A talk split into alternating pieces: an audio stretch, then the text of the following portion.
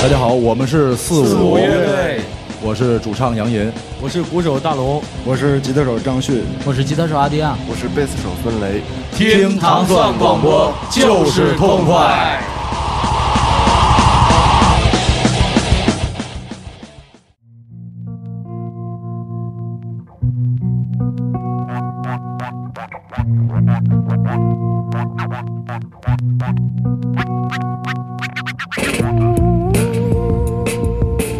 大家收听《糖蒜音乐之音乐故事》，我是听梦，大家周四早上好。在这个特别阴郁的音乐的这个开始啊，我们又迎来了本周的嘉宾 Alan，给我们讲讲他的音乐故事。这个可能转眼又过了十年的时间。对，来介绍介绍这组合。Portishead 来自英国啊，一个呃 Trip Hop 的一个 就是经典的乐队吧啊。呃，我是有一次九九几年，然后去美国呃去玩，然后在 Tower Records，然后就随便去翻啊，因为在以前那年代，就你要找心灵音乐，除了听收音机，其实你就只只能去唱片店逛，对吧？那呃，好的地方是很多，当时很多超级大的唱片店，对吧？比如说 Tower Records 或者 HMV 这些，对吧？你都可以在里头就是找各种各样的音乐。嗯，然后这个乐队呢，纯粹是随机的，我就走到面前，我觉得它的封面，嗯。对不对？对，难受的，就是有一点，他是穿了个旗袍，一个老外女人，然后又有点恐怖的感觉，对吧？那听一下，这个是我第一，就是第一次听的第一 track。嗯，然后我 track one 对，对我没到可能就是五秒，我就已经鸡皮疙瘩了。嗯嗯，我就哇，为什么会这样的，对吧？它融合了很多这些旧的老的音乐啊，有 hip hop 的元素啊，嗯，但是它有一种老爵士的这种背景啊，等等，我觉得特别让我有有一种很很震撼的感觉啊。虽然歌是慢慢悠悠的啊，但是我当时不到十秒已经哇鸡皮疙瘩，马上买了这个。这个唱片回去就哇，然后越听觉得当时觉得越听越精彩，几乎每一个 track 就是，呃，对我来说是很有创意啊。嗯，那甚至那个时候我是对 hip hop 没有不感冒的啊，可能我只喜欢一对吧。呃，一两对吧，啊，那个 Cypress Hill 啊，还有一点点 Beastie Boy 啊，其他我就不是太感冒。嗯，就还是喜欢白人说唱，是还是白人说唱？白人说唱。对，那个时候还不是太会欣赏这个黑人音乐，那现在不一样。不过从他们身上就开始去，嗯，好像感觉到 Hip Hop 是什么回事。嗯啊，虽然我现在也不是一个 Hip Hop 的大粉丝，但是起码我也爱上了某些 Hip Hop。我觉得我。听懂了一些东西啊，或者说我感觉到一些东西，也是从他们来开始。所以，嗯呃，说的难难为情一点，就是从百人那边去听 去。对，但我觉得就是说，从九十年代就是 trip hop 兴起之后，他们把这个，呃，更为这种，就是其实 hip hop 整体来讲，hip hop 音乐其实都是挺快乐的嘛。但是他们就是。变成 trip hop 之后，他们把很多这种特别忧郁的那种英国人特别喜欢，就天儿不好嘛，一直就是天天就是阴天，那种情绪和感觉带到这里面。而且我觉得，这真的是他们还挺会讲故事的。就是你发现九十年代开始有很多 trip hop，他们虽然也用了采样，但是他们用了大量的那种就是有故事画面的采样，而不是说你看像美国的音乐，他们就采样采样那些以前经典的那些流行音乐。麻烦 gay 啊，或者再早的什么 Diana Ross 什么，就采采下那些音，采下那些声音，那些音乐其实还是高兴的。然后，所以他们做出来的音乐也是那种特别阳光的。但 Trip Hop 来了之后，他们就把好多那种老的电影里面更抑郁的那种风情或者那种味道就带到这音乐里了。这个也是，就是我觉得九十年代的这个音乐最重要的一个分支吧，就音乐发展的时候，就那那种感觉，对。嗯嗯，但是对我非常同意。我有一次，反正对我来说，听到音这种音乐是快乐的。嗯，但是我那种快乐是扭曲的。就我觉得，多数人其实喜欢黑的东西，要比喜欢亮的东西的人要多很多。嗯，就黑的东西可能是有一种你不知道如何去如何去形容那种魔力，它会吸引你。觉得这个阴暗的东西，就是你觉得就特别舒服。是，就是我也不知道为什么，但是 Portishead 就是特别典型的这么一个乐队。就是你看，其实那那。童年的那那两个月的这 Tricky 啊，Massive Attack，它 Massive Attack 我觉得还有点宗教的那种仪式感那种，但是就是就这个，因为他们的音乐实在是太黑了，就是好多人就太喜欢了，太受虐确实了。很容易着迷啊。嗯，对所以我不知道，可能就是有一种美吧，可能忧郁或者抑郁、黑暗也是一种美，可能我们就是给那种美就是吸引到，就迷惑了。对，我们听到的 p o t y s h a d 在这个他们的专辑《Dammy》当中的就是 Track One 的这首歌，也是当年这张专辑其实就是出现的时候，就是无数人拜倒在这个黑暗的力量下面。对。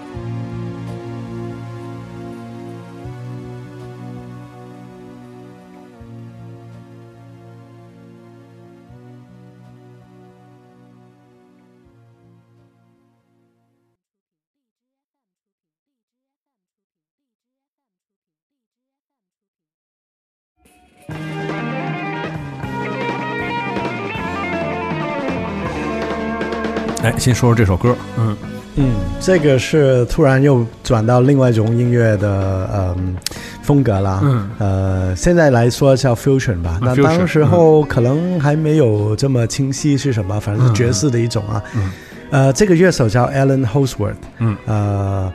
呃，这么巧，他的名字也跟我几乎是一样啊一样，Alan 啊，嗯所以当时就可能特别留意啊，不是因为他的音乐，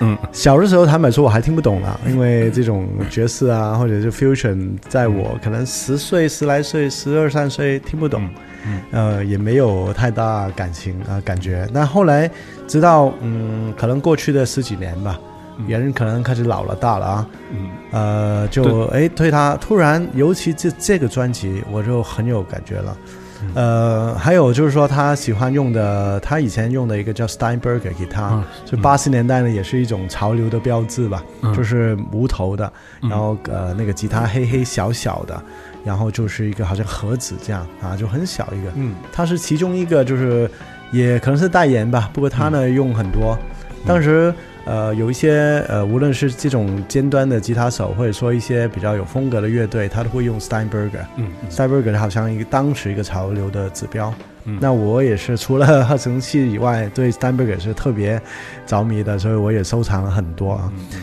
所以呃，以前就是表表面是因为他的吉他喜欢他，那后来我就因为他的音乐风格就是给他吸引了。嗯不过很可惜，他刚刚呃两年前吧，大概就过世了。嗯啊但是如果你听一下他的音乐，其实他定义了或者影响了很多现在的新的音乐。他的音乐其实创新力量太厉害了。你看他玩的手法啊，对于呃无论爵士本身啊，甚至非爵士流行乐，还有这些环境音乐，他都我觉得他的影响还是挺特殊的。嗯，其实我觉得就是说，作为这种，其实你，其实这就是胡胡叫了，但是其实你也可以，我觉得也像这种叫做 progressive jazz，对不对？就 fusion 其实有时候也这样，但是 fusion，嗯，就是 fusion 这个类类别，我觉得也特别大，就你也可以给它玩成特别娱乐化的 fusion，当然也有很多人会把它做成很像 progressive 的音乐那样的，就是那种类型的那种感觉，就包括比如现在我们现在听听到的这，就是现在这这些音色，其实你在很多那种吉他吉他大师的那种演奏里面，你也能听到，就是后世他影响了很多人。你像比如说，我觉得像他的音色特别像 Steve Vai。Steve Vai 里有有一个，就是他老喜欢玩的音色，就是就是这种声音。嗯，对，对我觉得就是他他会影响，就是挺多人的这种，就是对于这种音乐重新的那种理解认识，包括这种，我觉得手法也是，就是弹弹琴，比如说八十年代，像我们在第一期节目当中说到的范海伦，就是他发明了，比如说点弦啊，还有什么就是一种奇奇怪怪的那些玩法，就是往往这些东西，它并不能就是说，它虽然可以没办法跟那种正统的吉的弹奏方式就是就是相提并论吧，但是正是这些创新的方法，可能就是引导了一些就是音乐的那个新的那种方向，就挺有意思。就像现在点弦，就是很多音乐里面就有有点弦，但是当时大家可能觉得这这太太奇怪了，这弹奏方法。我后来听到他的那个故事啊，可能是其中一个版本啊，嗯呃，就是说原来你刚刚听到他弹吉他的手法音色也非非常不一样。原来他是很喜欢萨克斯风，嗯但是以前萨克斯风太贵了，他只能买一个吉他，原来都是这样。所以是手拿着吉他，心是想着别人的啊。那跟我这个突然就有点类似了，就是合成器太贵了，但我就手拿着吉他。这是叫贫贫穷限制了我的想象力。对，我觉得这也挺有意思。哎，不过就是，嗯，因为我去过你家啊，主要看到都是那些就是成成山的合成器的收藏啊。你觉得就是你对于这种经典之美，就是你收藏这些东西，一方面你喜欢它们，你有情怀，就比如小时候你你喜欢这些东西，这是一方面。但是你怎么看待这种经典之美？因为你看，你另外一个特别厉害就是收藏吉他嘛。然后因为我也没见过那些收藏到底有多少，但是我听说过，就是吉他也是特别恐怖的收藏。你觉得你收藏它们的意义是是是什么？就是，呃，有病吧。那病发的时候，最简单的解约就是买了啊，然后把那个信用卡等等都刷到乱七八糟。嗯呃其实对，其实当然第一就是可能还是音色为主。嗯呃，我喜欢的也不是除了它本身有一个所谓历史的价值啊，嗯那那个音色尤其在合成器，我觉得是真的到现在很多新的合成器，种种理由，它的零件等等都达不到了，没办法达到了。所以这个是我就是第一个理由啊。当然，另外就是说，还是对呃它的历史本身是有一个就是呃远就是就是很敬佩吧，因为。呃，往往这种乐器能够定义了一种音乐的、呃风格，我觉得呃是很有代表性的。比如说你刚刚说的八零八、九零九，甚至有一些特别的一些合成器，嗯。呃，比如说那个你看你也提过的那个 UP 嗯啊、二六零零嗯这些，2600其实它真的是做了一些创新，是没有这个东西就没有的。嗯。好像我最近就是呃在玩就是那个星球大战，嗯，如果看过星球大战，它里头有很多好像那个呃呃西游记那些嗯。星效，嗯还有就是那个激 out 光 do 啊对 out R2D2 out d two 那个滴滴嘟嘟那个声音，原来就是二六零零做的。嗯。呃，如果没有这种机器，根本你都没办法听到那种所谓的呃科幻啊，或者说、嗯。呃未来的声音，就是他们当时候表达了出来。嗯。啊，为什么会这样做也不知道，反正就是因为有这些东西，有这些特 特特殊的东西，就做了这种感觉啊。其实就好像这个呃，上世纪二十年代，就是苏联人就是发明了这个四令鸣琴，然后基本上四令鸣琴统治了整个上世纪五十年代所有的科幻片的市场。就你只要看科幻片，全是这个琴的声音。就我觉得大家就对于那个理解就是就这就是那个科幻未来的那种声音。没错，那个 Fermin 也是另外一个经典，是的，对，是的。嗯，我们现在听到的是来自 Alan 呃 Houseworth 这首《The Thing You See》。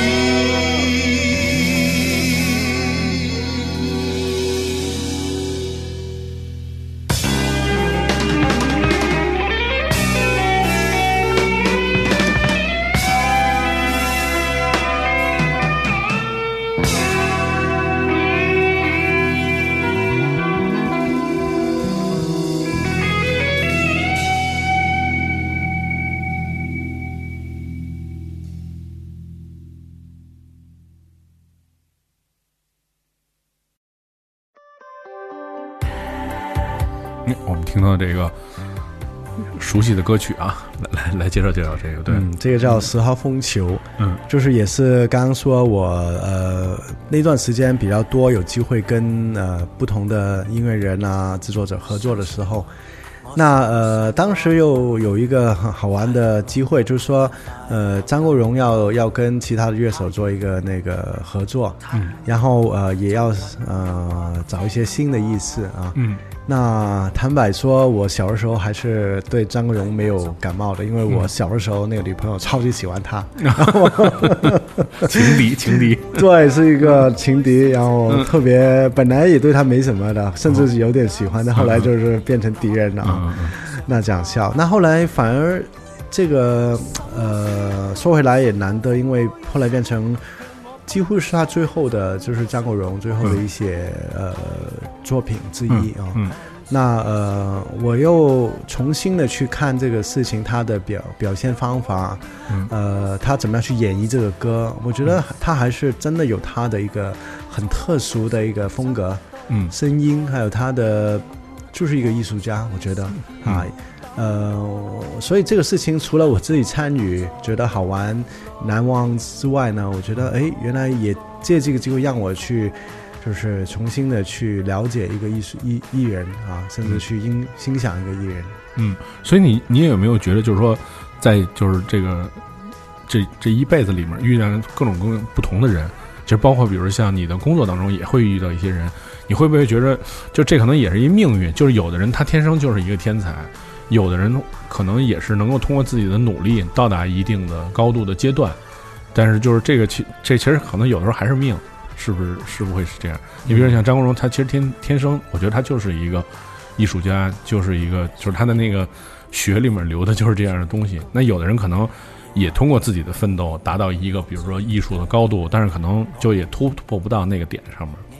是，我觉得这个问题当然没有没有答案啊，嗯。没有人也知道。不过我会更倾向是后天。嗯。啊，嗯，很多其实成功的人他不一定有天分啊，嗯呃，很多是后天他种种的，就是锻炼啊，或者说种种坚持啊，嗯。呃，可能这个我就缺了节点啊，在音乐上面，因为又要上班，又要搞其他的东西，对吧？那呃，唯一我觉得自己哎，就是还没做得太好，就是好像你刚刚说的，后天在音乐上面花的时间，嗯还有就是呃，无论在技术上面啊，或者说学习上面呢、其实这个东西一辈子学不完，但是还是后天我觉得很重要。嗯嗯嗯，很多，尤其现在你看到的呃成功的人，其实你说他特别有天分吗？我也难说啊。有天分的人比他可能更多，但是成功还是我觉得后天你你需要坚持在做，这个是最难的一个事情。嗯，这也是作为这个本期节目的重要的心灵鸡汤啊，大家要去谨记的一点。对我们听到的是来自张国荣这首《十号风球》。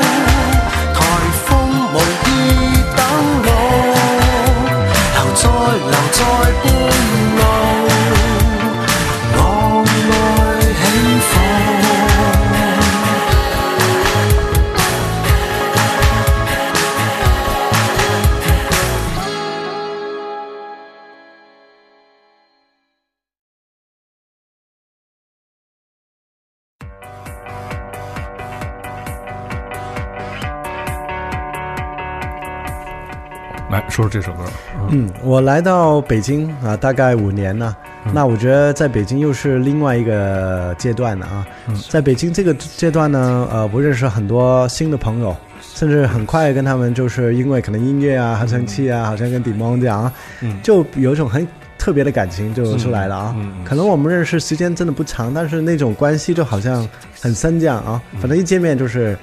就是好朋友的那种感觉啊，我觉得就是音乐把我们拉起来了啊。对，那包括这个朋友叫 Ray 啊，嗯，我其实很早之前在 YouTube 上面听过这个歌，就看到他们也是用了哎八零八啊 Perfect Five 啊，也是玩一些好像呃新浪漫啊那个 New Order 风格的这种的流行歌啊。那后来来到北京才有机会去认识他，他就叫 Ray Kong，然后这个歌叫《十年》。他其实也挺厉害的一一 一个人，就是对我觉得有时间应该采访采访他，但是他不怎么来北京哈。他除了在上海待着以外，他就是去全世界各地去去买他的喜欢的那些。就我觉得就是有有些人呢，就是把自己的那个，就是说通过后天的努力啊，把自己的人生设计的非常完美，就是一直其实能干自己喜欢的事儿。其实你看，就是艾伦，其实有时候也会说，有时候会就是戏称嘛，就是要去做一些无聊的工作什么的。但其实有些人就是把自己那个人生就是设计的特别完美，然后他就是其中一个人，就是一直是在国外旅行，然后去寻找，因为他是做卖那种就是北欧的那种。呃，家具和生活方式的很多那种家居用品啊什么之类的，就我觉得这哥们儿也其实也挺挺厉害的，对，对，我觉得对于音乐的品味，有时候也会把一些人分出来。嗯啊、如果你是，当然也不是说层次的问题，也不是说谁棒谁不棒，嗯。只是说你有时间会去花在这个心思上面，其实可能那个人就是对生命的或者生活的追求不一样不。一样，对，啊，因为好像我这些朋友，我相信真是 Dimon 也是很多音乐，可能你第一次听不感冒，但是你愿意去明白、去了解，给他时间，嗯然后去再找他的意思。我觉得这个过程还是不简单的啊，无论就是听歌，也可能要花很多精力的。嗯，所以我觉得有这种的追求的人，可能他的生活就不一样。对吧？他对生活的就可能就是不是满足到一顿很好的晚餐，或者说睡个觉或者怎么样娱乐就算了，他可能还是有很多所谓灵性上的追求吧。嗯所以好像你说的对，这 Ray 也是一个很特别的人，而且最近我跟他在合作，嗯呃，我们有个组合啊，希望很快也有这些 东西出来，因为他也好像我一样在呃他在另外一个公司 IBM 当也是工程师，嗯在咨询师，然后也是做人工智能。嗯，那我们从那个职你们业上机器人快结婚了是吧？对，所以我跟他还有两个好朋友 James Ding，然后就是那个 Jean，我们就有个新的组合。嗯那现在还在筹划的阶段，那希望也会擦出一些新的火花吧。对，也是非常，这是非常期待啊！我觉得这个就是有趣的人，总能在生命的一个瞬间的时刻就相遇了。就好像你当时，我觉得来北京，可能开始也觉得就是为工作吧，但是其实，在最后在这儿还是发现了很多志同道合的朋友，大家能一起玩儿，觉得也是一个特别幸运的事情。是，我觉得甚至在北京发生这件事情，我觉得很神奇，甚至很意意意料之外啊，因为呃，因为毕竟以前我对国内除了工作就没有其他的认识了啊。当然你说新闻啊，其他的当然会看，但是对生活在这边的人接触，除了公司人很少。那后来发现，虽然来的时候也不是说很快适应，但是我觉得这边也有很多事情是以前就是没想到的。嗯，那好像你说的，哎，来几，尤其这几年认识的人做的事情，无论呃无不无聊，当然我坦白说，我觉得不无聊才做啊，但是很多人来看还是很无聊，但自己也开心，这个也我觉得已经很难得了啊。然后也遇到一些呃很好的呃人啊，大家可以无论是有时候是随便的打个招呼，或者说深交也有，但是有背后就是哎，大家都喜欢音乐，喜欢电子音乐啊，追求啊等等，我觉得这个是呃挺难得的，在这儿，嗯。嗯，我们听到的是呃艾伦的一位朋友 Ray 的这首，他的这个乐队应该叫 Upstairs at Eric's，对吧？对，嗯，然后这首歌叫《十年》，但是并不是你听到的那首《十年》。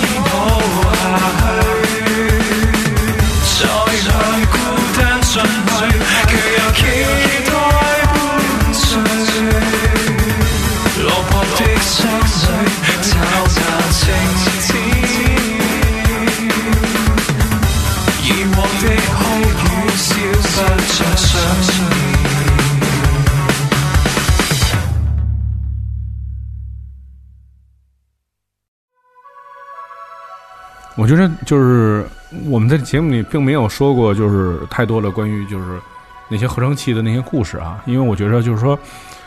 其实这些东西就是像节目最开始说的，它的那个门槛其实还挺高的，然后就是也浪费了很多时间，就是去研究它。我们其实有时候，我们其实有时候经常会说，就是很多人就是他们有很多恶恶的恶趣味，就是浪费很多在别的人眼里看来是没有没有用的时间。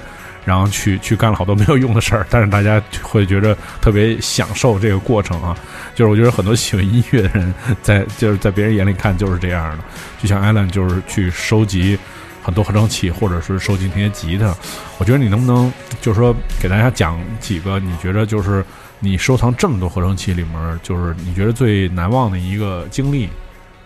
啊，其实我 买这些垃圾啊，很多人看得出来垃圾，都是每个都有不同的故事。嗯，那确实有一些是特别故事多的啊。嗯嗯、比如说我很喜欢那个 UP 二六零零，对吧？嗯嗯，我现在就是有点疯狂了，因为买了第三台啊。那第三台的时 太可候，怕了。因为首先它是很难找到了，而且找到的时候一般都是坏的，各种问题。嗯然后就是逼着自己要学。虽然我以前读书是学到一些理论，但是手工还是没有的。我没在东莞的工厂待过，所以你叫我去 真的去修理啊，对，还是嗯嗯没有这个专业。但是没办法，过去这些时间只能自己弄了，因为可能在玩这个东西或者地蒙地蒙你自己也知道，你嗯要找一个。呃，会懂这些东西、会修的，几乎是很难的。嗯，所以最好还是自己学会一点啊，对，我认识你好像就是因为我要修一设备，然后我问了全北京所有会修这设备的人，后来有人给我推荐说说有一个香港人他可能会修这个，然后我问了你之后，你你说我也不会修，你再找别人，然后我们就认识了。哎，真不好意思。其实，首先，对我只是一个业余者啊，那自己的东西自己修坏就算了，别人的我还是很少碰。呃，但是当然呢，这个坦白说，你愿意去学的话，现在网络啊、呃视频啊，你都可以找到啊，也不是很神秘的事情。不过要花很多时间是真的，还有手工。不过呃，说回自己情啊，其实嗯，每一个呢都很多故事，包括自己怎么样从呃从这个人海之中找到它，嗯找到它也买下来，然后在中国特别困难，你能怎么样拿到啊，国内，对吧？然后要交各种的税啊，嗯。报各种的关啊，然后还有真正你使用之前还有很多修理啊，嗯。呃准备啊，然后当你几乎搞定的时候，它又坏了。啊 所以它比保养一个就是感情啊，一个女朋友更难。但是你会觉得，反正我会觉得吧，这些就是整个事情追求的一部分，然后这个也可能是乐趣的乐趣的一部分吧。嗯，然后最后自己学了这些东西，你说有用没用不知道，反正对我自己来说就是一种新的学习啊。然后，当然最感动的还是最后你把它几乎弄好，能够用它来做出声音，嗯甚至可以把呃，我们常常说哦，我们把以前的一些呃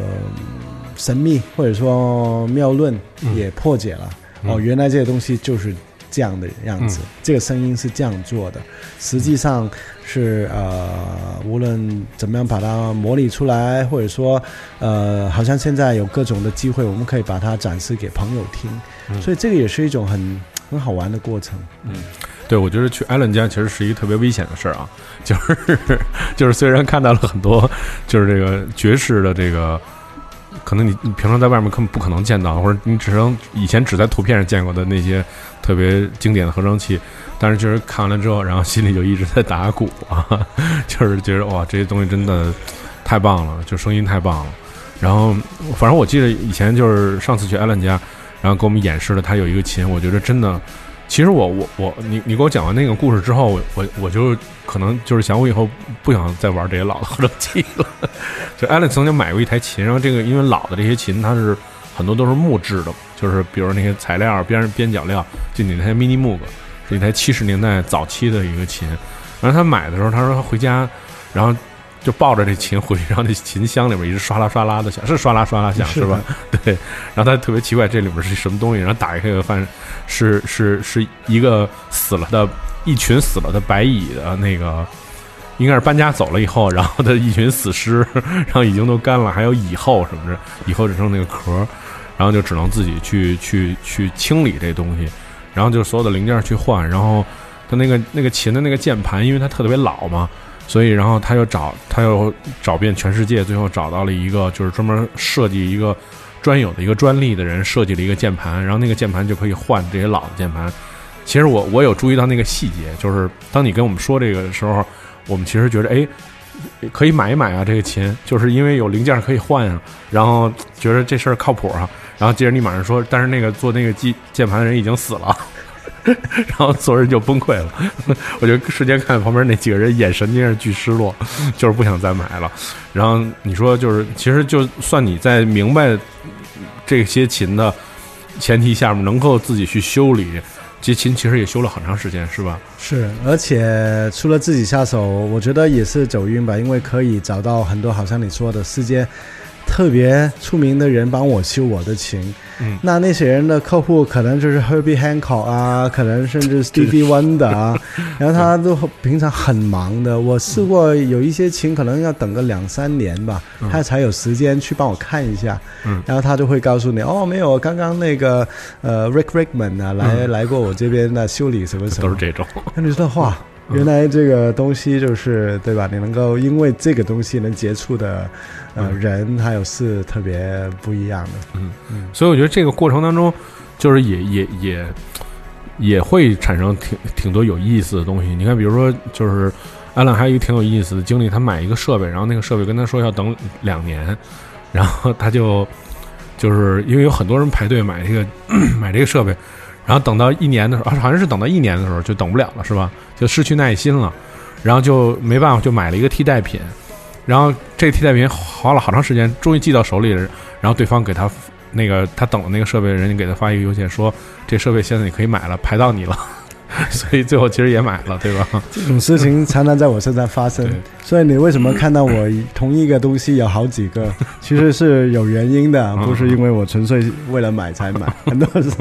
对，就是在就在赌，对吧？就我赌你有没有，然后你预定了，但是他一直都没有，但是你面前看到一个了，那你忍不住就先买了，嗯然后那个预定又到了，对吧嗯？又又不能退啊，所以有时候就是这种情况。哎，不过呃，是的，所以你说这种是，嗯、虽然你看我好像很多，但是我时间也玩了很久，所以我如果跟呃普通人比，其实消费还是正常的，只是我比较少去酒吧，也没去。对，其实这些其实我有我有算过，其实这些琴就是加起来它的价格并没有你想象的那么贵，但其实我觉得它真正消耗的是你几呃十几年的这个时间，就是你花的精力其实远远超过你。就是你去买这些琴的价值，就或者就像你说，比如我把这种激情用在工作上，我可能在工作上还能挣点钱什么的，就这些东西真的特别花精力。我我其实就是打败我的那个原因，是因为我觉得就是我可能没有那么多精力，或者有太多阻碍，对于就是像就是我们这样的人来讲，我觉得就太难了，修这些东西。就是你要去跟人沟通，要去等，然后要去研究这东西对不对，然后你可能还得冒冒的那种真的可能把最后把东西修坏了的风险，对吧？所以其实我觉得这是一，嗯，我记得看过一个 Brian Eno 啊、嗯 b r i a n Eno 就是也是以前那个七十年代很经典的一个，对吧？现在是嗯制作人，也是是乐队各种乐队。嗯呃，一个访问他说，现在买这么多 analog 就是模拟的人呢，嗯以前肯定没用过的，嗯 因为他就很简单。他说，当时就是他要忍受这种问题，各种问题坏啊、走音啊、跑调啊，嗯。所以当年当那个 digital，尤其有一个年代出了雅马哈的嗯 DX，D X 七、七，嗯，他马上就把所有的那些老琴都卖卖走，嗯。就不要了，然后就 一百百分之百是用 digital，、嗯，所以你说的太对，其实真的保养它是很很很费劲，很对真费劲，除非你很有钱很有时间，对吧？不然的话还是挺费劲。对，其实我觉得有时候玩这东西跟跟玩马都差不太多了，是不是？就很多人说，就你有钱就玩车，然后再再有钱就玩表，然后再有如果你再有钱就玩马。但我觉得玩马也没这么费劲，因为马你知道可以雇一马夫帮你养养那个马，你高兴你就骑骑什么的。但是这修这东西可能有时候自己就得亲力亲为，真的太费劲了。确实是。你说到车，以前我也很喜欢车，但是好像你说的，其实相比啊投资角度来说，当然那个还还车呢，就每你买完就每天在掉价，但是这个东西呢，还有一个心理的好处，就是它的价值一直在升。对，所以也算是一种保值的投资行为啊。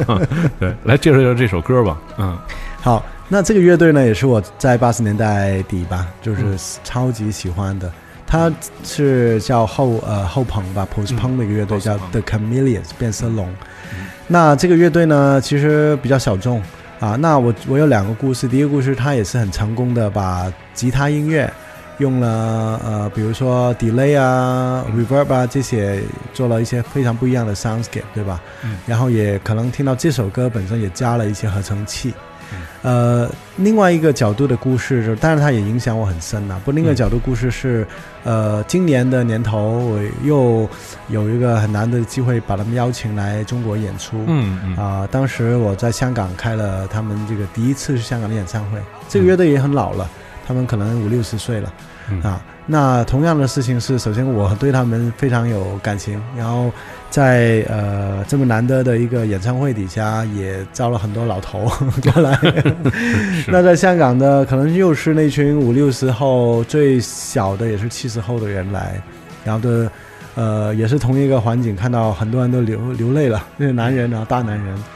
呃，因为这么难得的机会，我也本来想把它直接带到中国，那后来种种原因，我在中国就找了另外一个呃新认识的朋友，那他来去举行了，所以我们一次过把它带到中国呃三个地方：香港、呃北京跟上海。嗯，那呃我反正我也参与了北京那个，超级玩的超级棒，然后非常热情，然后呃但是很大的分别是在国内呢，九十后、零零后都有。啊，反正六十后甚至七十后没多几个，没几个，没有，对八十后的为准，跟香港完全是相差了可能二十几个呃年的。而且我觉得就是呃，其实九零后、零零后对于就是这种音乐，他的那种看的那种观点肯定跟不一样，就跟你在香港看的是不一样的。大家可能是觉着是从另外的观点，就好像你看我放 old school 的音乐，以前来的人就都穿的特别 old school，就是那个年代，甚至你可能感觉他们的那个呃穿着就是挺该斗的，就是觉着是因为他们是在向经典致敬，他们觉着那是就是他们印象中的经典。但是对于九零后、零零后来讲，那些年轻人他们来你的 party 的时候，他们穿的都是那种特别光鲜光鲜亮丽的，就是比如什么亮片儿啊那些衣服什么的，因为他在他们的理解，可能这种东西是是那种特别 fashion 的感觉。所以你看，所以其实就是一一同样的一个文化的东西，在不同地方，如果它有一定的那个积累，它还是会按照顺着你那个想法出现的，就是来了就是那些以前听这音乐的人，但是在有些地方，它就变成一个会变成一个时髦的东西，就是会被人去理解为这是哎，我听这东西还挺时髦的。对，是是，确实是我，呃，我太太也来嘛，她就跟我说，在香港看到的人可能是就是，呃，要不然好像我这个年纪的，要不然比我更大的啊，呃，在北京见到呢都是怪人，都是小孩，就各种怪人。对，对，全部都是奇奇怪怪的。然后甚至当时候我问了一个挺笨的问题，但是我也想知道嘛，我就呃，因为反正我也在场，然后就看到一些呃年轻的人，我就问他，哎，你们为什么你们为什么会来这个？你是什么时候听的？然后他就用一个很藐视的眼神看着我。当然知道了，你这老头在搭讪吗？等等啊，所以我觉得还是挺好玩的，因为就是说，呃，在国内确实很不一样啊。但是最后我觉得感觉好的是，原来我喜欢的音乐也确实继续有人喜欢啊，不是说呃只有我自己孤芳自己去 独享。对，对，听到来自 Chameleon 的这个 Second Skin，嗯。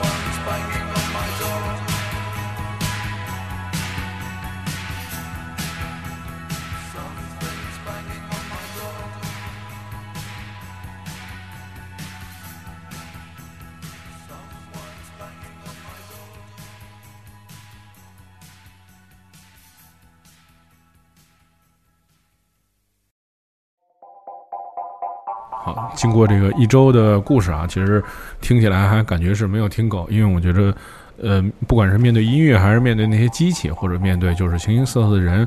嗯、再普通的人，他也有很多这种故事能够跟大家去分享，因为这都是，呃，从心底直接出来的一种真实的这种经历吧。特别是我觉得，为什么要做这个音乐故事，原因我觉得因为没有人能在音乐面前。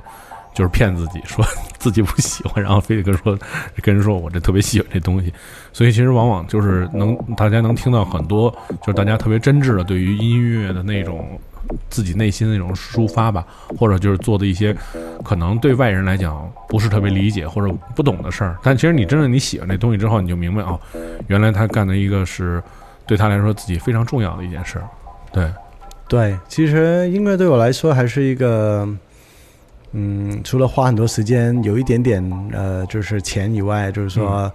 呃，还是精神上的追求吧。嗯我觉得人缺了精神上追求，就好好像没什么意义。这样 对我来说，当然也可以找别的意义啊，家庭啊，工作也可以有很多不同的满足。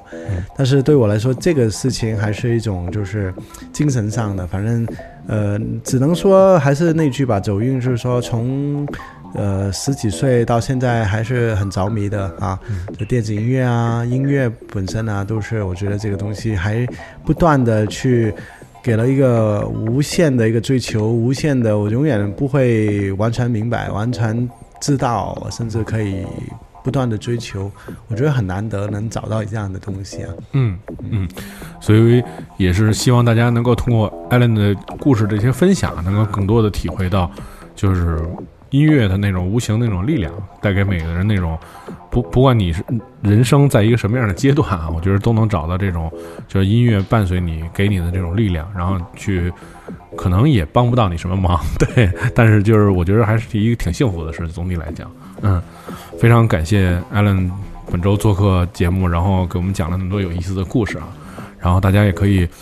关注一下，就像我们现在听这个音乐，就是艾伦现在最新的一个。嗯、可以说是常规的一个组合的形式啊，去 去去去去经常有演出的，可以给大家介绍介绍这个音乐。嗯，这个是在北京去年呃组合的一个新的乐队啊，嗯。那叫 Ambience Intelligent、那我跟呃 Jin 啊，俊，嗯。然后呃在北京认识的广啊、广东人，然后我们就合作啊，现在做一些我们喜欢的，就是没有乐书的一些 techno 电子的音乐，那也比较随意啊。可能我们当时很多时候都是即兴啊 jam 出来的，就、呃就是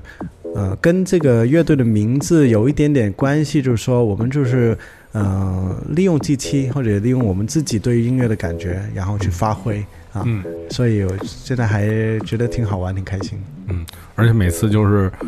嗯、真的就是我跟你说，演所有演硬件的人都是体力狂人，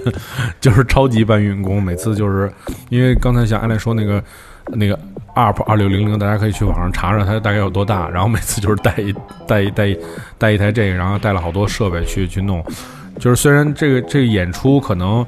我觉得他也不不是特别 care 自己花了多少体力，或者来了多少听众，来了多少人去看，但是就是。我觉得每次演完了之后，那种那种愉悦感是没法用语言来形容的。觉得这付出这些事儿都挺值得的，是不是？只能这样说吧。如果能赚钱，能让我不上班的，当然更好。对，然后大家可以关注这 Ambient Intelligence 的演出啊。最近应该就是那个呃六月七号在那个灯笼的那个交流方式嘛，大家可以看到就是。艾伦又带着不知道他这个 带着什么样的武器啊，然后来参与这个。但是我觉得就是不管怎么样，就是，嗯、你也能看到，其实，在就是在世界各地，其实还是会有很多人去追求那种，比如说